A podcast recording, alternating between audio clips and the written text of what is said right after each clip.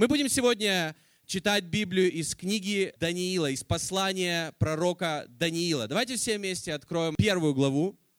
Две недели назад я начал, и сегодня я буду продолжать проповедовать из этой главы. И мы в прошлый раз прочитали всего лишь до пятого стиха, и сегодня мы начнем, вернее, мы продолжим дальше. Я верю, что через эту книгу Бог бросает вызов церкви, нам, верующим людям. Он снаряжает нас, Он снаряжает церковь в том, чтобы оставаться верными, оставаться горячими по Богу, в любви к Богу, твердыми в вере. Нам это нужно посреди грешного мира и культуры, в которой мы живем, культуры компромиссов, культуры, в которой все смешивается. И в прошлый раз, когда мы читали первую главу, мы прочитали, я уже говорил, до пятого стиха всего лишь. В прошлый раз я говорил немного больше о том, что это за город Вавилон, о истории этого города, что обозначает название Вавилона. Оно обозначает смешение, смешение черного и белого, горячего и холодного, теплое, да, смешение Божьих принципов и мирского, смешение всего. И когда это смешивается не только в городе, а мы живем в этой культуре в нашей жизни, это плохо. И Бог дает нам возможность, несмотря на то, в какой культуре мы живем, оставаться людьми, которые несут культуру Божьего Царства. Аминь. Чтобы мы, как церковь в Москве, мы не просто несли культуру нашей страны. Это не по поводу нашей страны. Библия. Это не по поводу даже нашей церкви. Это о культуре, которая есть на небесах и которая может быть в нас, в наших жизнях. И Бог дает нам, дает нам какие-то вещи. Как мы можем это нести? Как мы можем так жить? Я верю, мы можем. Аминь. Я хочу напомнить лишь, что в какой период истории Божий народ оказался, когда мы читаем книгу пророка Даниила. Бог спас свой народ из рабства, из Египта, провел через Черное море, провел через пустыню. Он их привел в землю обетованную, Он их благословил, и Он дал то, что Он им обещал. И период, когда были цари Давид и его сын Соломон, это был пик, это был, знаете, это было самое, вот самый расцвет Божьего народа, благословений, которое Бог давал. Все народы вокруг приходили просто увидеть, как живет Божий народ. Но после всего, когда они получили все эти благословения, Бог снова допустил, что они попали в рабство, и они попали в рабство империи, большой империи, и часть Божьего народа, храм был разрушен, Иерусалим был разрушен, и часть, самые лучшие люди, их забрали в Вавилон для того, чтобы научить их культуре Вавилона, чтобы они служили царю там. И Бог обещал и предупреждал через своих пророков, он предупреждал царей, он предупреждал весь народ, что если вы не будете служить Богу от всего сердца, вы окажетесь в рабстве, и это то, что произошло. И так они оказались в рабстве в Вавилоне. Даниил и его друзья, они живут в самом большом мегаполисе древнего мира. Историки говорят, что это был в прямом смысле мегаполис, это был гигантский, просто невероятно большой город. Это, знаете, город-страна. Город-страна, они живут там. Но они стоят твердо. Когда мы читаем книгу Даниила, мы видим в каждой главе, знаете, они тверды в вере. Они продолжают поклоняться своему Богу, несмотря на то, кому поклоняются все остальные люди. Все остальные люди поклонялись золоту, идолам, но они все равно поклонялись Богу. Они стояли твердо в своей вере, и они все равно были крепки в отношениях с Богом, и мы будем читать несколько следующих недель об этом, мы будем видеть это. Я верю, это о нас, мы можем жить такой жизнью, аминь. Мы живем в мире компромиссов, в одной из самых больших столиц в мире. Мы живем в самом большом городе в русскоязычном мире, в Москве. И именно здесь Бог призвал нас быть верными Богу жить по вере, строить большую библейскую церковь, в центре которой Иисус Христос, которая снаряжает людей для лидерства и влияния в каждой сфере жизни. Аминь.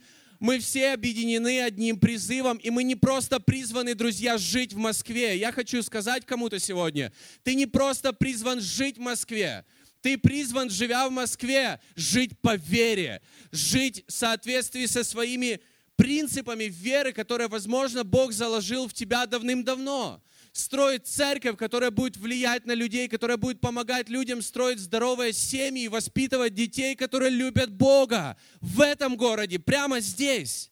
Прямо здесь. И Бог хочет, чтобы мы были такими. Я верю, это наше призвание. Я верю, что Бог дает нам все необходимое для этого. И книга Даниила, она ободряет нас, она показывает нам пример, как люди жили в то время, будучи в рабстве, будучи, знаете, вокруг окруженными культурой совершенно иной. И три года их обучали этой культуре, но все равно они остались верными своим принципам. Как круто. Давайте читать дальше. Даниила, первая глава, 6 и 7 стихи. Даниила, 1 глава, 6 и 7 стихи. «Между ними были из сынов Иудиных Даниил, Анания, Мисаил и Азария». Это было четыре человека. Это были не все люди, которых забрали из Иерусалима, но это были одни из лучших. Забрали, знаете, самых красивеньких, умненьких, хорошеньких, молодых, перспективных. Забрали к себе в команду. И переименовал их начальник Евнухов, Даниила Валтасаром, Ананию Сидрахом, Мисаила Мисахом и Азарию Авдинага. Когда я смотрю на это, я вижу, что, ты знаешь, их переименовали практически, ну, похожие им имена дали, немножко другие, вавилонские имена. Но эти имена обозначали совершенно что-то иное. Совершенно другое значение, потому что, например, имя Даниил обозначает «Бог мой судья», но Валтасар обозначает «Ваал», царя храни. Это совершенно другое значение, но, несмотря на то, что здесь упоминается в самом начале этой книги, что их переименовали, далее в этой книге никогда не называется Даниил Валтасаром. Это не книга пророка Валтасара, это книга пророка Даниила, потому что Даниил, живя в той культуре, в том народе, совершенно в, в чем-то другом, он не забыл, кто он в Боге. Он не забыл, кем Бог его призвал. И то, это абсолютно то, что будет происходить с нами. Мир всегда будет давать тебе другое имя. Мир всегда будет давать тебе другое имя.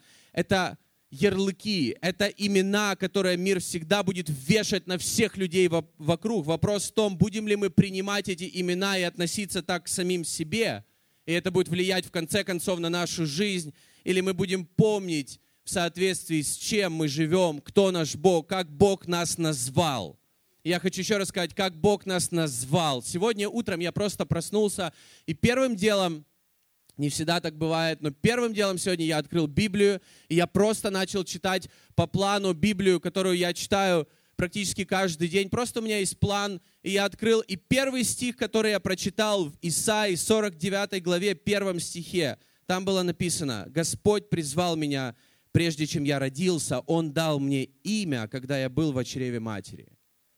Ты знаешь, Бог дал тебе имя уже давно. Даже если ты всю жизнь слышал другое имя, которым называют тебя, ты знаешь, Бог тебя еще прежде твоих родителей, прежде других людей назвал по-другому.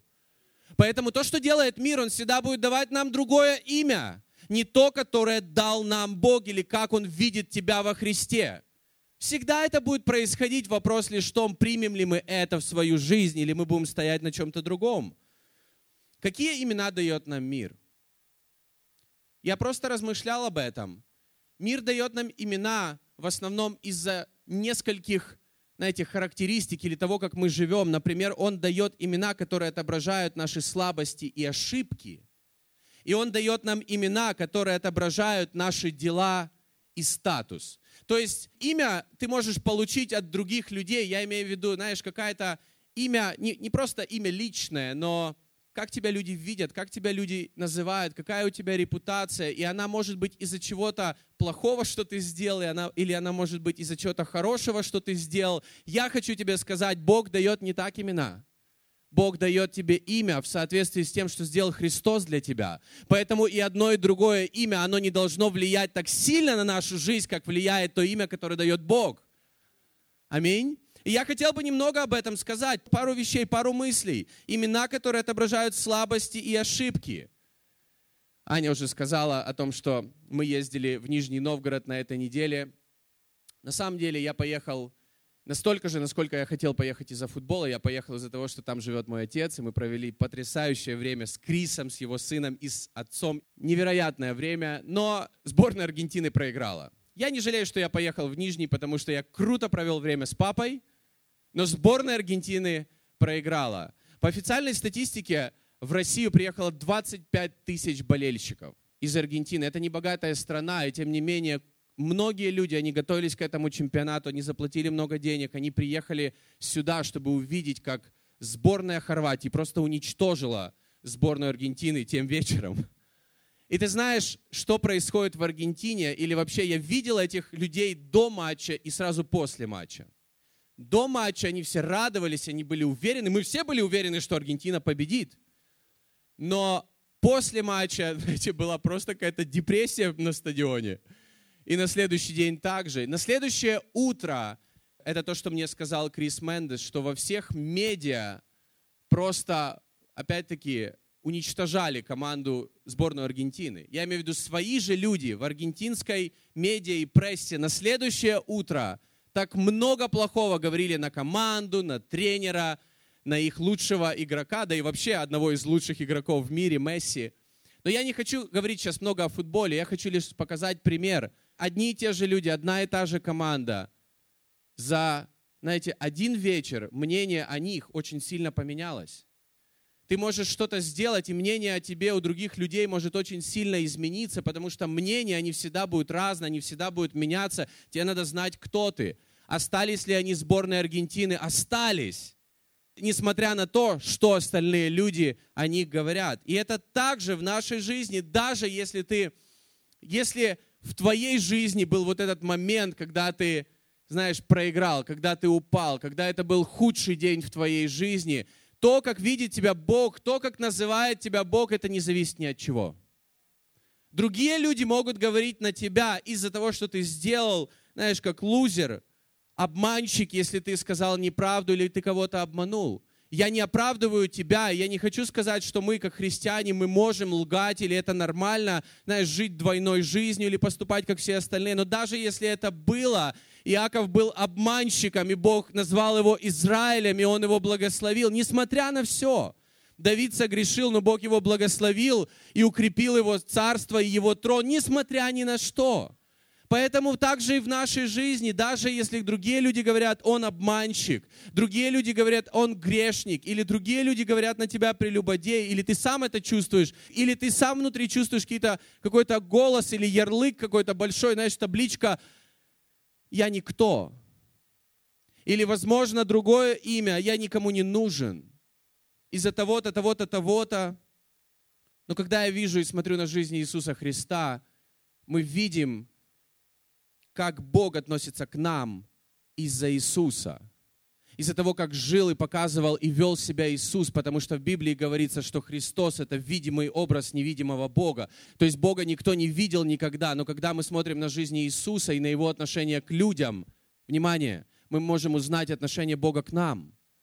И я хочу привести три примера по поводу жизни Иисуса Христа. Иисус Христос, говорится в Библии, исцелял всех людей – Обрати внимание, что говорится в Матфея 12 глава 15 стих. «И последовало за ним множество народа, и он исцелил их всех». И он исцелил их всех. Аминь. Он всех людей исцелил. А теперь подумай о том, что если ты читал Евангелие, или если, возможно, ты не читал еще Евангелие, возможно, ты впервые в церкви, но нигде в Библии не говорится, что он спрашивал людей, а что они сделали или не сделали. Он не просил их подписывать, знаете, какой-то подпись ставить, я буду следовать за Иисусом до конца своей жизни. Он не задавал вопросов, почему это произошло, что ты сделал, что ты не сделал. Он не говорил никому, что он не может кого-то исцелить из-за того, как плохо человек поступал. Там говорится, он исцелил их всех. И это отношение Бога. Поэтому, когда мы говорим, что благодать есть в нашей жизни, это отношение Бога, это когда мы верим, как Бог относится к нам, когда мы смотрим на жизнь Христа. И вот эти все толпы, которые ходили за них и которых Он исцелил, очевидно, что никто из людей не был идеальным в своей жизни, в своем отношении или в своих мыслях. Аминь. Очевидно, что среди нас нет идеальных людей сегодня в зале. Несомненно, что к нему приходили люди, у которых не было сильной веры. Но Иисус не переживал по этому поводу. Он не переживал ни по поводу чего, кроме того, что он видел нужды людей, и он хотел, чтобы люди были спасены и люди были свободны. Все, что его волновало, это то, что он хотел, чтобы люди были спасены и люди были свободны и отвечать на нужды людей. Он спас всех людей. Он спасает каждого, кто приходит к Нему. Римлянам 10 глава, 12-13 стих, это уже пишет апостол Павел. Здесь нет различия между иудеем и эллином. Он имеет в виду, здесь нет различия между христианином и тем человеком, который никогда не был в церкви, ничего не знает о Христе и живет абсолютно грешной жизнью. Здесь нет различия между людьми, которые так сильно похожи, как будто они, знаешь, так любят Бога, и люди, которые абсолютно не показывают своей жизнью, что они любят Бога. Здесь говорится, потому что один Господь и у тех, и у других. Он один. Он богатый для всех призывающих Его, ибо всякий, кто призовет имя Господне, спасется. Каждый человек, каким бы он ни выглядел снаружи, если он искренне от своего сердца призовет имя Господне, имя Иисуса Христа, которое обозначает Бог мое спасение, Иисус, он будет спасен. Он дал дар праведности всем, кто поверил в Него. Также апостол Павел, нет, не апостол Павел, это апостол Лука, в книге Деяний, 13 главе, 39 стихе, он говорит, «И во всем, в чем вы не могли оправдаться законом Моисеевым, оправдывается им всякий верующий». Всякий верующий. Что это означает? Любой человек, который верит. Мы думаем, что верующие люди, они как-то классифицируются на хороших верующих и плохих верующих, на тех, кто прошли курс основы христианства и нет, тех, кто в коннегруппах и нет, тех, кто служит Богу и не служит, тех, кто лидеры, не, не лидеры, тех, кто для Бога, все, все люди, которые поверят, каждый человек, он будет спасен. Каждый. Делами никто не оправдывается, оправдывается Христом, всякий верующий. Поэтому я еще раз хочу сказать, что мир всегда будет давать нам другое имя. И одна причина, первая причина, имена, которые отображают наши слабости, неспособности или ошибки. Но не важно это, важно, кем видит нас Бог. И также имена, которые отображают наши дела и статус. Подумай об этом, подумай о наших сильных сторонах в жизни, но это также не должно быть тем, что определяет то, кто ты. Например, люди работают на какой-то работе, их называют работником, не знаю, архитектором, программистом, дизайнером. Когда я смотрю на людей в Москве, люди большую часть жизни проводят на работах. Но не это должно формировать нас. Я работник, я работаю, я каждое утро встаю, я еду на работу с работы, на работу с работы. Люди работают так много просто, чтобы жить в Москве. Но не это определяет, кто мы, даже если мы работники. В какой компании я работаю. Не это, не этот статус определяет мой статус во Христе или как меня видит Бог. Потому что постепенно это может стать тем, с чем мы себя ассоциируем. Если я работаю на хорошей работе, я себя хорошо чувствую, а если я без работы, я себя плохо чувствую. Мы должны себя всегда чувствовать отлично во Христе. Большинство людей здесь, мне кажется, например, если ты семейный человек, ты работаешь пять дней, ты один день семьянин и один день христианин. Это то, как иногда люди себя видят или свою жизнь. Пять дней я работаю, один день я провожу в субботу, например, с семьей, и один день я иду в церковь. Но это не так. Мы не, мы, мы не можем себя называть пять дней работник, один день семьянин и один день христианин. И один раз в месяц я хороший отец и один раз в полгода я, я хороший друг для кого-то. Нет. Ефесянам 4.1 говорится, умоляю вас поступать достойно звания, в которое вы призваны во Христе. Поэтому вот как мы должны смотреть. Мы христиане из-за веры в Иисуса Христа, не потому что мы приходим в воскресенье в церковь. Мы христиане, потому что мы, когда верим в Него и принимаем Его благодать, мы становимся похожими на Него. Аминь. Аминь мы становимся похожими на Него. Когда мы принимаем веру в Иисуса Христа, мы все больше как Он, и нам нужно себя видеть христианами везде. То есть христианин работник, христианин сын, христианин христианин-студент и так далее. Этот статус, статус, он должен определять все остальное. Нам нужно помнить, что мы такие же христиане, когда мы идем в церковь, мы такие же христиане, когда мы идем на, на, на работу, которая нам не нравится, в которой так много так мало Божьего, в которой нет поклонения, в которой никто не проповедует и не ободряет друг друга, возможно, но ты такой же христианин там, и Бог также там с тобой. И Бог такие же чудеса может делать там во имя Иисуса. Если ты не забываешь, кто ты. Также апостол Павел говорит о том, как нам нужно работать. Я обожаю это место из Библии, потому что я верю, оно относится к нам сейчас, а не просто к тем людям, которые жили во времена Павла. Это Ефесянам 6 глава, с 5 стиха, с 5 по 8 стих. Здесь говорится «рабы». Первое слово, он, он обращается к рабам, и до этого он обращается к разным группам людей, к детям, родителям, и он каждому говорит, как надо поступать, но здесь он говорит рабы. И я верю, знаете, нам нужно относиться к этому. Он говорит в целом о работе, он в целом говорит о делах, потому что работа, да, работники или те, кто работают, все люди работают, все люди трудятся. Правда ведь? Если вы не ходите, на, если у вас нет работы, я не знаю, как вы еще живете в Москве. Нам всем нужно работать, это, это часть нашей жизни. И он говорит, работники, давайте посмотрим, как работники или те люди, которые работают, если ты ходишь на работу, это к нам, подчиняйтесь вашим земным хозяевам с почтением и страхом от чистого сердца, как бы вы подчинялись и Христу. Делайте это не на показ только ради того, чтобы заслужить их доброе отношение, но делайте это как рабы Христа от души, исполняющие волю Бога. Служите Тут говорится, не просто работайте, служите людям на вашей работе со старанием, как бы вы служили бы Господу, а не людям.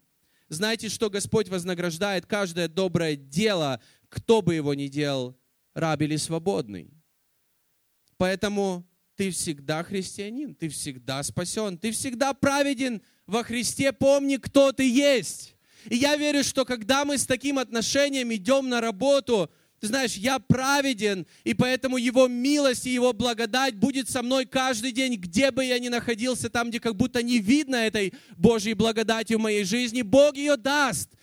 Помни, кто ты. Ты христианин, даже если ты работаешь на самой ужасной работе, возможно, там ты можешь влиять на других людей своим отношением, потому что ты везде, и что бы ты ни делал, ты делаешь это для Бога, Бог это видит, и Бог это благословляет. Окей, давайте читать дальше. Кто готов? Еще немного, еще пару стихов. Пару стихов из книги Даниила. Хорошо? Даниила 1 глава 8-9 стихи. Это очень важно, то, что здесь говорится. И мне кажется, нам также важно к этому правильно относиться и видеть, как, как это может быть для нас, как это может быть в контексте той жизни, которой мы, мы все живем. Даниила 1 глава 8-9 стихи.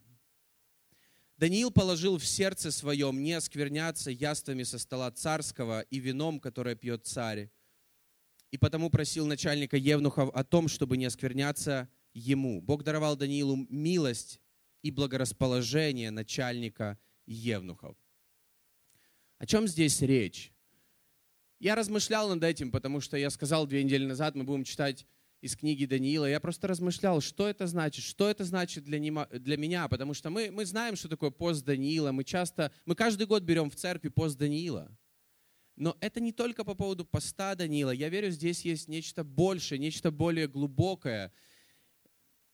Потому что мир всегда будет тебе предлагать другую пищу. Но тебе нужно просто помнить, что пища это, — это все.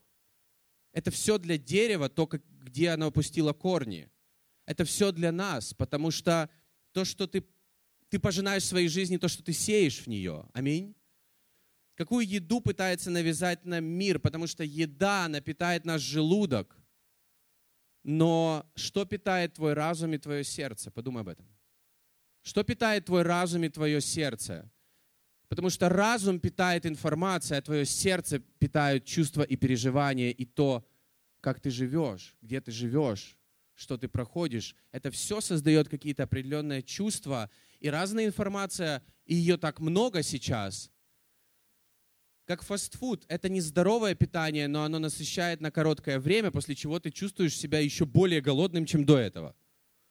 То же самое с разной информацией, которая как будто она или переживание, которое есть в мире вокруг нас, информация и какие-то чувства, или то, что вызывает чувства и переживания, которые насыщают наше сердце и разум на короткое время, после чего ты чувствуешь себя еще в большей пустоте. У кого было это? Это то, что предлагает мир. Он предлагает нам всегда другую еду, другую пищу.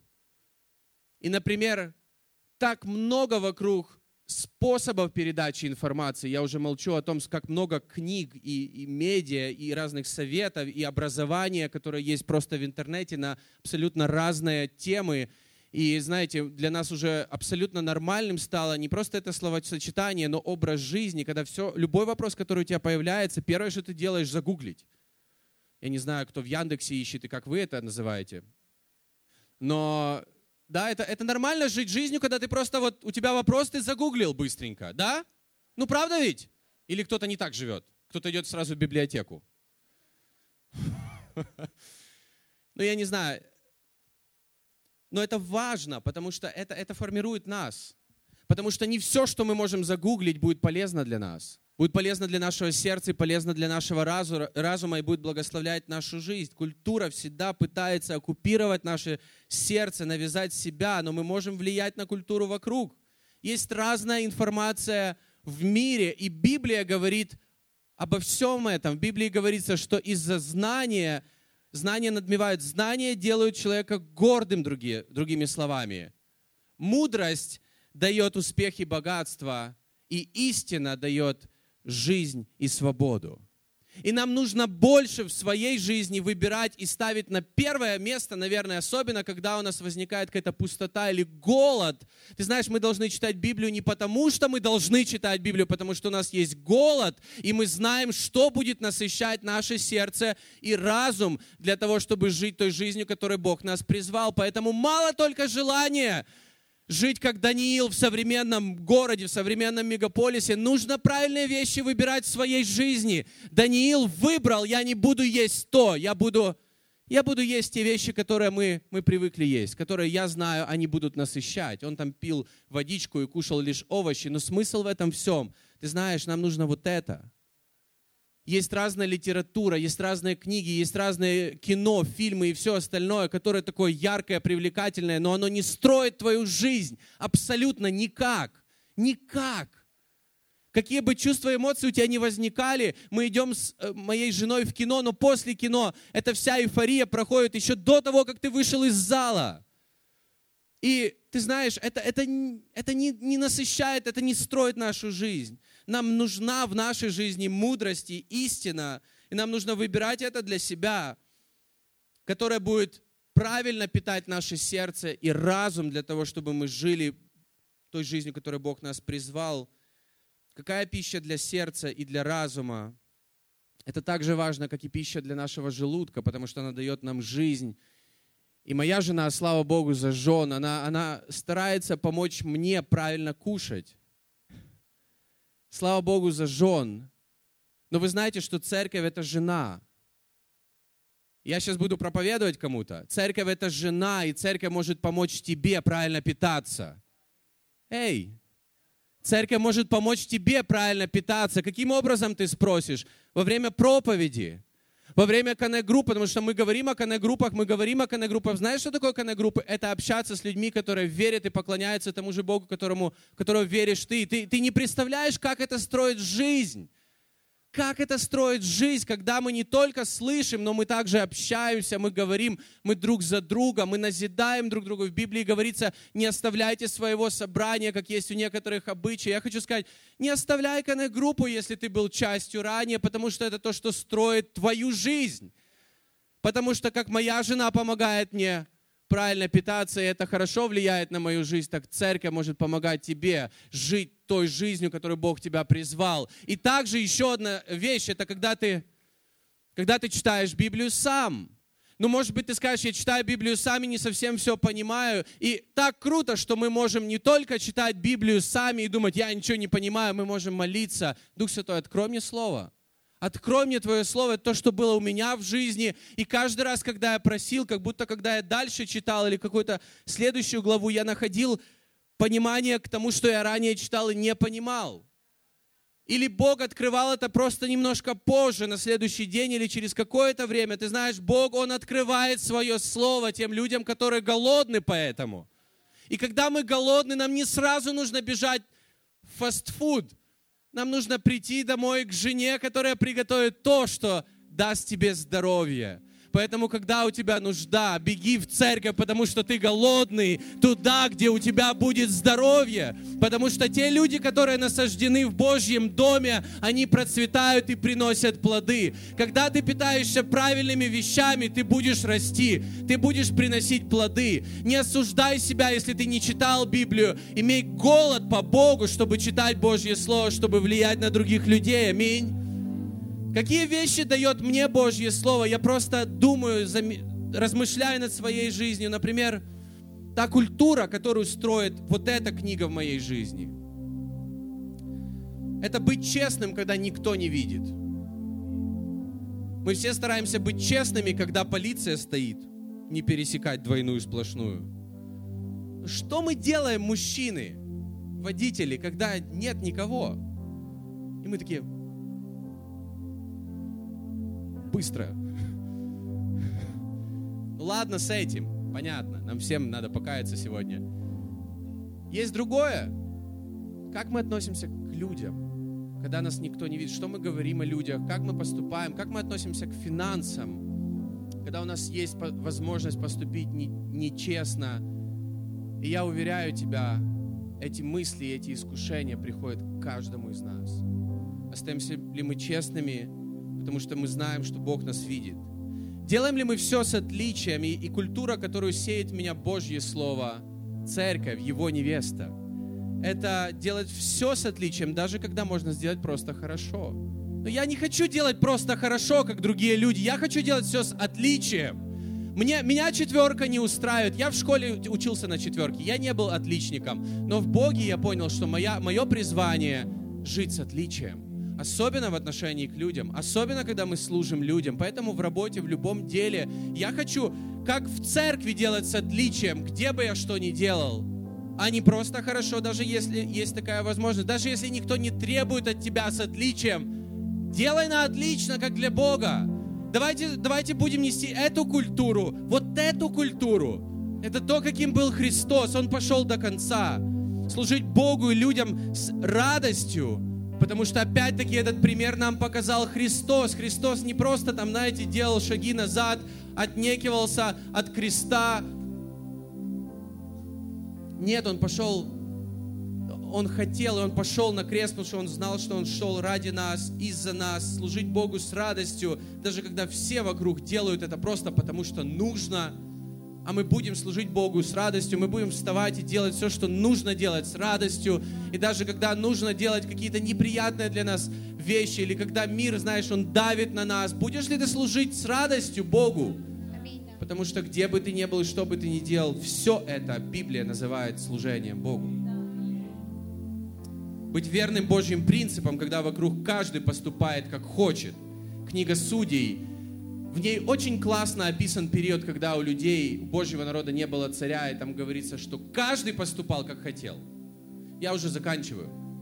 Буквально пару минут. Каждый поступал, как хотел. Будешь ли ты верен Божьим принципам? А я не буду поступать, как я хочу. Даже когда у меня есть возможность, я хочу поступать так, как Бог хочет, чтобы я поступал. Мы поем в этой песне «Да будет воля Твоя», мы, молитва «Отче наш», «Да будет воля Твоя», воля Божья не всегда это то, что нам нравится, это то, что иногда нам сложно и не нравится, и, возможно, мы бы не хотели этого, это тяжело, но в конце концов плод будет вечность, плод будет что-то великое и потрясающее. Быть щедрым, когда все вокруг живут для себя. Я больше скажу, быть щедрым, когда все вокруг живут просто по своим возможностям и стараются, знаешь, просто покрыть все свои нужды. Я хочу быть щедрым. Я хочу, я хочу все равно, если у меня есть возможность заплатить за чей-то кофе или угостить кого-то обедом, а почему бы не, не побежать и в первую очередь самому это не сделать, вместо того, чтобы жить, как все, просто по своим нуждам. Это наш выбор. Это то, что в нас сеет Божье Слово. И так много говорится о щедрости – но самое важное, что говорится о щедрости, что вот это отношение, оно нашу жизнь растягивает, увеличивает, и Бог ее благословляет. Поэтому в Библии говорится, что щедрый, он отдает и отдает, и становится у него все больше и больше. А скупой, он ничего не отдает, он живет по нуждам. У меня нету, я не могу, у меня нету. И у него становится только меньше и меньше. Какая культура будет влиять на тебя, или ты будешь влиять на культуру, в которой мы живем? Потому что Даниил, он не отображал культуру Вавилона. Его три года обучали, но после этого он не отображал культуру Вавилона, он установил свою культуру. И мы, как христиане, мы призваны устанавливать культуру Царства Божьего, строя потрясающую церковь, являясь частью Божьего народа, верующих людей. Это церковь, которая будет устанавливать эту культуру, культуру небес здесь, где мы есть. Аминь. И я хочу прочитать последние стихи, и мы будем заканчивать. Даниила, первая глава, это конец первой главы, 17 по 20 стих. «И даровал Бог четырем сынам, от, сим отрокам, знание и разумение всякой книги и мудрости, а Даниилу еще раз даровал разуметь и всякие видения и сны. По окончании тех дней, когда царь приказал представить их, начальник Евнухов представил их на Навуходоносору, и царь говорил с ними, послушай дальше, это важно. Я не знаю, есть на, на экране, нету, неважно, послушай сейчас. Вот это важно из всех отроков не нашлось подобных Даниилу, Анании, Мисаилу и Азарии. И стали они служить пред царем. И во всяком деле мудрого уразумения, о чем не спрашивал их царь, он находил их, послушай, в десять раз выше всех тайноведцев и волхвов, какие бы были во всем царстве его. Даниил был советником четырех царей – все спрашивали у него э, совета, потому что он был мудрее каждого из них. Его жизнь, чем бы он ни занимался, он все делал круче в 10 раз. Не потому, что он делал круче в 10 раз, потому что у него были правильные вещи в жизни. Он их принимал, он знал, как Бог его называет, он знал, кто он в Боге. И Бог благословлял его 10 раз больше, чем самых успешных людей. Вот это меня вдохновляет. Вау!